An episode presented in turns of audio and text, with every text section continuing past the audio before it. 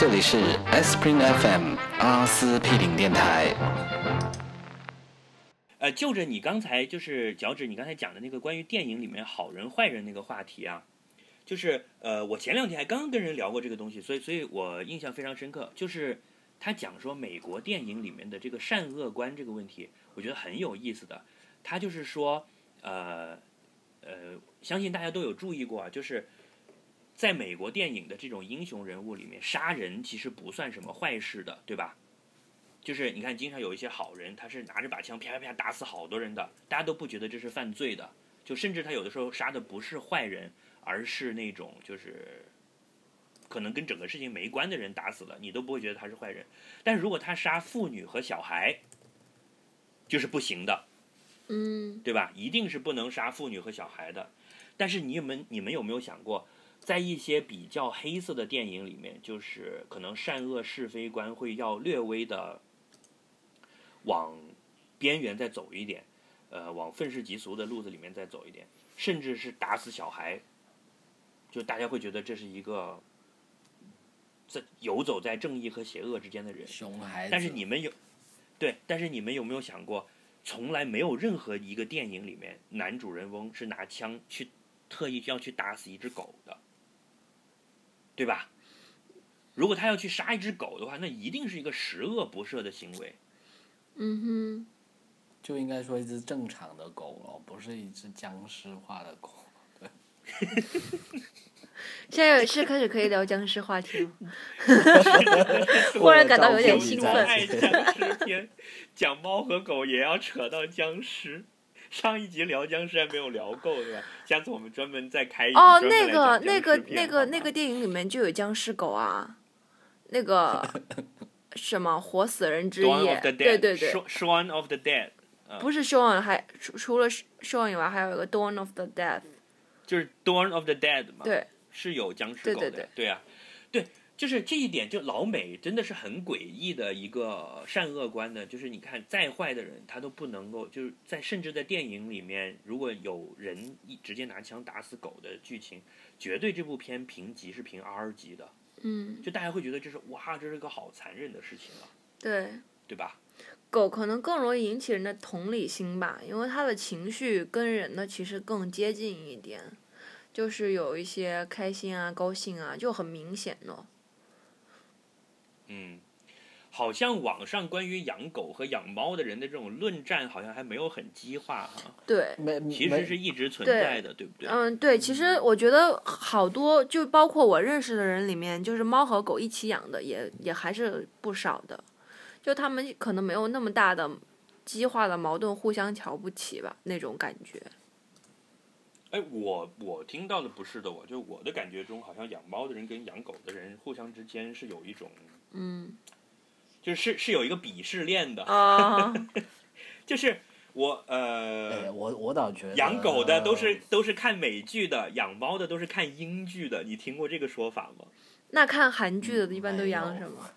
好好奇。韩剧是是养跳蚤的吗没？有没有西瓜，我倒觉得是这样，养猫跟养狗来，我觉得这个鄙视链可能还没有养不同品种的狗之间的那种鄙视链来的强烈吧？有没有？我靠，这个话题劲爆了！我靠，养不同的狗的人之间的鄙视链，所以那养什么狗的人是是鄙视别人的？我其实不知道牛逼的是养藏啊獒的吗？然后不是有什么要讲什么纯种不纯种啊？我也不懂啊，我我只是尝试提一提，我我不知道对不对的。就是就是养藏獒的土豪啊，就是去年不是有个什么新闻说河北的一个什么有钱人，然后花了四千多万去买了一只纯种的藏獒，嘛，然后用但但是用对，私人飞机运回来的。从另外一个角度，譬如说像刚刚呃，这个翠宝，你你讲起你男朋友养的狗的品种的时候，你还要去解释一下，对吗？就是好像，但是其实你你不觉得这本来就是一件很光明正大的事情吗？对不对？就是现在连喜欢什么样的人都不是问题了，为什么还要解释你喜欢 什么样的狗了？你不觉得这背后的动机就很 就就就是某某某某种无形中，你变成说，好像我要跟别人解释为什么我会喜欢这只狗这样子，就是说，你不觉得这也是嗯，有点奇怪吗？对，哎，我觉得这个哎对就是说大家对于、很有意思的，对，就很有意思的话题，就是大家对于一个什么样的人会养一只什么样的狗，是有一个好像是有一个默许的期待的。对，呃，如果跟这个形成一个反差，它就会有喜剧效果。就比如说一个一米九的肌肉壮男，然后他就抱着一只吉娃娃这样，对吧？其实城堡现在带那个他家的狗出门就会有这种感觉，他家里的狗可能只有七斤重，很小很小一只泰迪，然后他又大大的一个，就是会有这种反差感啊。甚至就是我们很多同事听说他养这样的狗，大家都是表示惊讶。对，对，那那在大家同事们的心目中，他养一只什么样的狗是不惊讶的呢？比如说，一个一米八五的这个又有六块腹肌的小帅哥，他是应该养金毛的，对吧？拉布拉多。对，对，对，对，或者是边牧。然后一个一个抽雪茄的大胖子是要养一只那种就是沙皮狗的，英啊国斗牛。对，然后但是你一个哎一个娇小的娘，娘但是一个娇小的，的女孩养一个大狗，反而不会让让人觉得有反差，嗯，对吧？我们其实很好在脑袋里面就是去想象一个女孩牵着一个很大的狗。但是但是是这样，养一只大狗的女孩是扎马尾辫、很阳光的那种女孩，然后那种娇滴滴的公主型的，就是要养那个喜乐蒂，呃，不是吉娃娃，那个叫什么？喜乐蒂嘛，就是那种会会梳着长辫子的那种。哦，阿富汗，对啊，就是类似这样的。那养柯基的不但是但是猫好像 为什么养柯基 英女王了。还不错？我就是老奶奶。没有啦，那个，哎，你们有没有注意过，就是影视作品里面的杰出的猫狗的形象，好像也是狗比较多，哎。嗯，就你看。能不能一集不讲蝙蝠侠？呃，神犬拉稀，你们有看过吗？拉稀。心是什么心？拉稀 diarrhea 不是说他是不是他吃坏了肚子拉稀了啊，就是小时候看过有个电视剧叫《神犬拉稀》的嘛，对吧？嗯然后，嗯、我养柯基是因为我很喜欢那个动画片，叫做嗯、Cowboy Bebop，你们看过对，里面有有有星际牛仔。嗯对，星际牛仔。然后那个里面有一只就是智商有一百四十五的狗叫爱因嘛，就是它是从爱因斯坦这个名字这么来的。它是它是他们那条太空船的数据狗，嗯，就是相当于他们的电脑的呃，中心数据库。那是柯基来的哦。那就是一只柯基嘛，然后它超聪明，然后就是会就除了不会说话，其他的都很聪明嘛。嗯，我就是因为那个我才喜欢柯基的，哦，嗯，然后还有还有什么著名的狗在呃，电影里米老的形象？鼠跟唐老鸭他们的好朋友叫什么高飞 Pluto，？Pluto 对。对，哦，Pluto，然后还有 Tom and Jerry 里面有一只沙皮。对，那那也是配角呀、那呃幺 Jerry 是中狗啊，就是那斑点狗。幺零幺哦，我之前还看到过报道，就是说那个幺零幺中狗就是上线以后，包括它电影跟它动画片，然后就引起很多人都想要买这种类型的狗，然后就大量的繁育。但其实这种类型的狗，它的脾气很差，然后其实不适合就是当那种居家的宠物饲养，然后就引起了很多的这种抛弃的行为，就造成了一系列的悲剧，有影视作作品就是引起的。哎，你这个例子最新的案例就是说，在《冰与火》上了之后啊，就是他狼家的人不是养了那些狼嘛？那其实那些都是是哪一种品种的狗来的？雪瑞纳、阿拉斯加阿拉斯加，对对对。嗯，然后就很多人也是这样子，就也就很多人要去买阿拉斯加，到后来又是觉得又又又有很多抛弃的案例了，所以我们是不是要呼吁大家要有责任的去养？哦，对，这个我还有一个案例，就是我六月份去英国湖区的时候，它就有一个呃一专门救猫头鹰的一个就避难所，猫头鹰避难所。然后他就讲说，就是因为 J.K. Rowling 写了那个《哈利波特》，然后导致英国好多人因为去抓猫头鹰当宠物。天对，但是他们都完全不懂这种动物的习性，因为也以前也没有人以以之做宠物，所以就伤害了很多无辜的猫头鹰。说人类真的很坏，对不对？而且很无脑啊，这样听起来就觉得人类这超蠢。但是我也很想要一只白色猫头鹰，就觉得又可爱又酷啊，就嗯，很难去平衡。对啊，但是你但是你你你你怎么养它呢？你在北京这样一个地方，猫头鹰出去应该会撞烟囱吧，都看不见路。而且猫头鹰是晚上活动的，其实很不适合养。对，而且它是杂食肉食动物，就是很多它其实根本就没有被驯化为宠物过，所以就是会受到伤害。其实其实你根本不用讲这么远，就是就光说养狗，其实有很多狗就不适合城市居民养的，嗯就大家但是因为它长得漂亮，你像哈士奇，呃，就现在国内养哈士奇还挺普遍的，就是因为长得可爱嘛，就那个样子特别精神嘛。但你想哈士奇的那个运动量那么大，像这种像我们，尤其是我们这样白天要上班的人，其实是非常不适合把哈士奇当宠物来养。对我同意。每每天那个那个运动量很大的，基本上你搞不定。然后不是有拆迁小队长的称号嘛？就是 你去上班了，他在家没人玩儿，他很闷，他就使劲咬沙发，然后回来发现整个沙发都被他咬烂了，这样。其实网上有很多这种图对，其实狗就是这样被关在家里也挺可怜的。会抑郁的。我我上次带我们家狗去医院，就是，哎对，讲到这里是很很很有意思的一个话题。我们家狗那个骨关节有问题嘛，然后上次带到医院去给它拍了一个 X 光的照片，然后那个 X 光的就是那个骨架那个照片特别搞笑，我把它放在家里，朋友来了就手多，你知道，就就就放在桌上，他就拿起来看。我靠，你的腿怎么这么短啊？他以为是我拍的照片，说你这个这个盆骨拍出来怎么这个样子这么奇怪？我说这是我们家狗的盆骨。对，不打岔了，就是我带着我们我们家狗去医院，然后那个医生就跟我讲说，刚刚做完一个很大的手术，说是呃就是一个金毛，因为老被关在家里，它就抑郁。他抑郁了之后，他就自己去把一个日光灯管给咬烂了，然后把好多碎玻璃都吞了。哇，好可怜啊！就这种特别难做的手术，因为你要把它开膛破肚，然后要把那个玻璃要一片一片的都拿出来，你还不能剩下，就是要仔细的剪清楚。就其实狗狗是会有心理问题的，所以嗯，嗯，在这里也呼吁大家一下，就是说，如果你要养一个宠物，还是要要负责任，要 responsible。在你决定要养这个宠物的时候，你一定要不要轻易的放弃，就是说，你要照顾好它一辈子，做好这个准备，再去养一只宠物，嗯，是的，是的。同意。对吧？所以我经常就是有想要养宠物的冲动，都遏制住了，就仔细的、认真的算一算自自己要投入的时间，发现自己确实没有那么多时间可以投入到它上面去。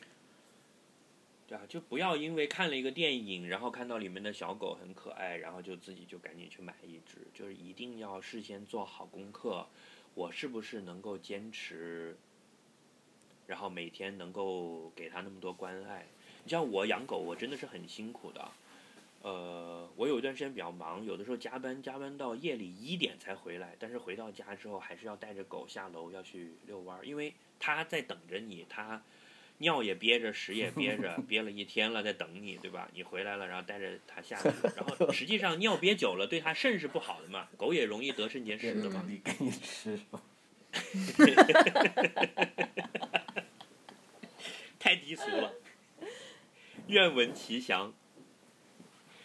对呀、你要说愿闻其详就真爱的话，我对我们家狗就是真爱啊！就真的是它在我前面跑玩儿，我就跟在后面捡狗屎，那个狗屎是真心臭啊！嗯，对呀、讲到这里我就想起那个，就是前两年还有个虐猫的事情，你们记得吗？嗯，嗯，我记好得好多事就是情，好多虐猫，就是有一个那那种有一个美女吧，反正就打扮的很妖富艳富婆的这种，对，穿着皮草什么，然后就拍了一个视频，就是她用一个高跟鞋把一只那种刚刚生下的小奶猫给踩死的这种，不是引起轩然大波吗？对，对啊，我就觉得，哇，不知道他们怎么想的，就当时还是网上挺多人号称要去人肉他，要要要要去揍他的。是的，我觉得还是大家缺乏这样一个观念吧，就是，当然现在连人和人之间平等的想法都没有，更不要说保护动物。对，但我觉得这个是一个法律的缺失，因为对于动物的保护，这种这种虐待行为其实是应该立法来就是就是监管它的，而不是说听说好像有一些地方开始要准备立法搞这个东西了。嗯，对我同意，我觉得这个是需要的。我觉得这个其实就是一个文明开化的表现，就是你看现在大家慢慢慢慢开始有这个意识了，包括网上也有一些呃宠物的这种组织要维权啊什么，就大家当你开始意识到连一个狗或者一个猫都有生存权的时候，那自然而然的你也会想到人应该就要活得有尊严吧。嗯，所以我觉得这个其实是跟人权意识的抬头是是相关的。对，对啊，或者或者是说你反过来说了，就是说你肯定是第一步，你可能要首先，大家人人的人权的这种呃怎么样对待其他人呢？呃，这这一方面的这个观念建立起来之后，才慢慢在爱屋及乌吧。因为因为我觉得其实动物福利这个问题呢，说起来也是个很大的问题，因为因为可能也也有很多人他会这么看，他就觉得说，哎，那为什么凭你你猫跟狗就要保护，那那你猪牛羊呢？你猪牛羊是不是就该该做食物呢？但但但我觉得这个东西是这么看了，呃，这这是一个很很大的话题。我以前呢也也赞同就我刚刚提到的这种观点的，但是反而这几年我的看法不一样。我觉得很多事情就是说你你没办法，人类社会是从你人的角度去去出发去看的嘛。那人是爱这些动物啊，那爱这些动物就就只能先从自己爱的动物开始爱了。人本质上还是很自私的。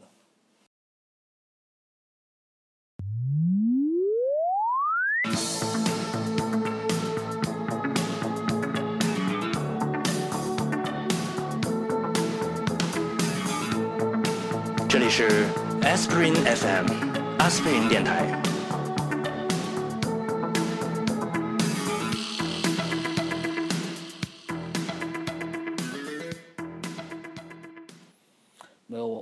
继续我刚刚说的那个我我的看法吧。我觉得人人类社会都是这样，你很多时候都是以人为中心出出发的嘛。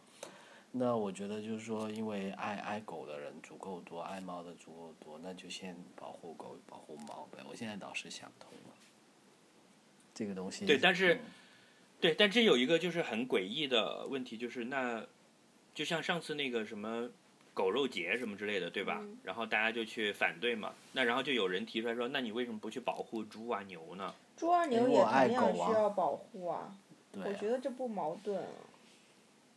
那它本来就是当做食物饲养的。它不能够虐待它嘛，就是你当做食食物饲养也是有一个人道的标准在那里嘛。就是我觉得这个就是人道屠宰了，你的意思对，我是？觉得这一切都是你需要去有一个量化的东西，不管是任何的动物，而不是说我喜欢什么我就去保护什么，而是说，对于一切的东西，我们做不就是不同的用途的话，我们都有不同的呃法律的底线去保护它。我觉得这样可能是一个比较完善的东西。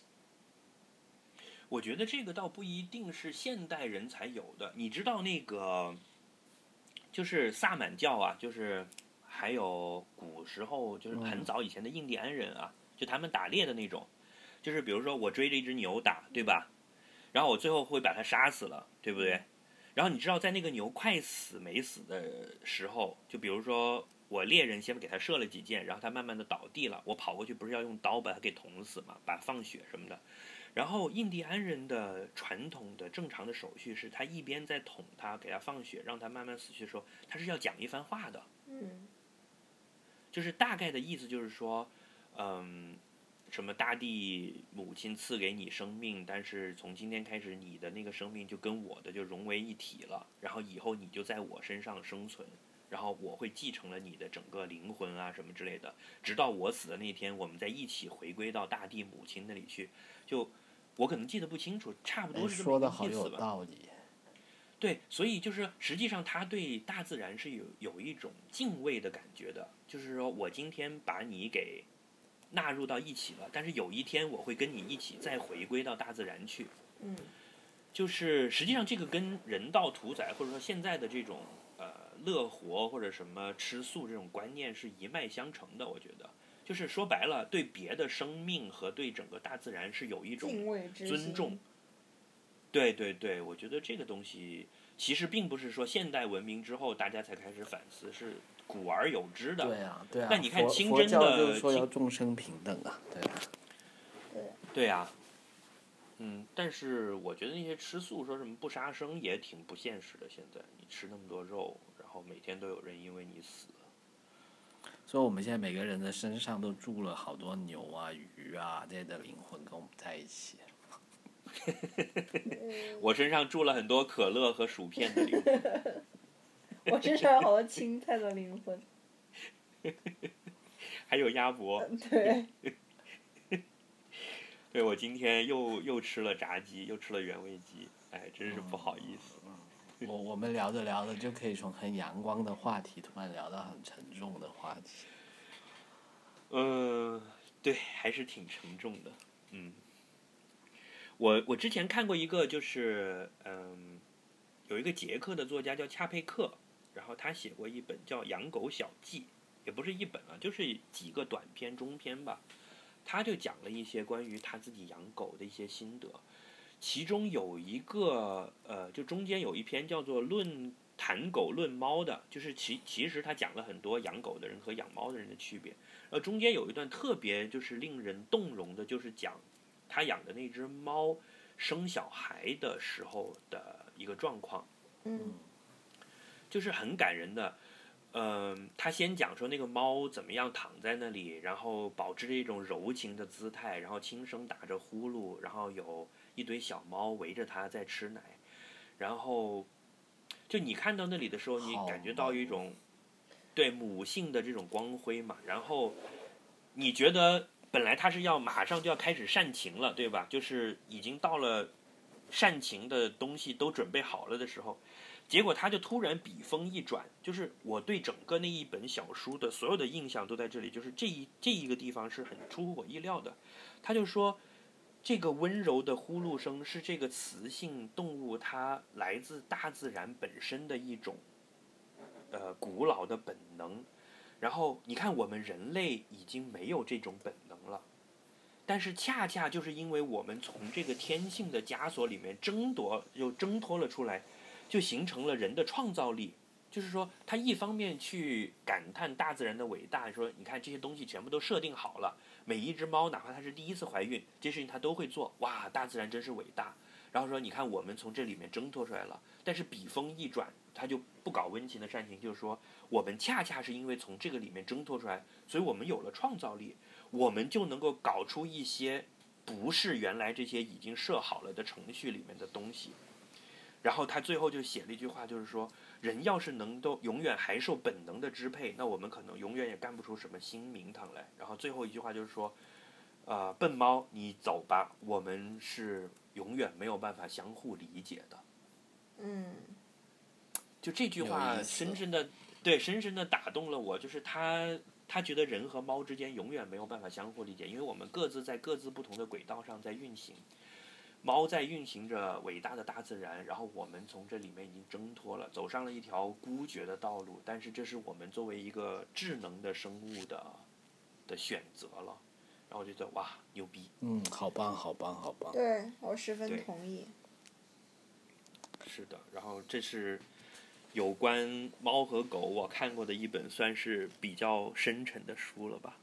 嗯，感谢我们已经嗯脱离了生物本能、本能这一项。是的，呃啊，但我觉得其实人，我觉得随着我年纪越大，我会越看到人身上动物性的东西了。嗯，比如说星期六晚上就一定想喝酒是吗？呃，这倒不是，那个留到下一期再聊。好吧，我们今天从养猫养狗开始聊，然后一直聊到了人类和造物主的关系，我们真是逼格真高，走的这么远了。嗯我觉得完好那我们全不能今天。对，我们今天就先到这里，好吧？那我们下一集再见。好，拜拜。哎拜拜，拜拜，拜拜。拜。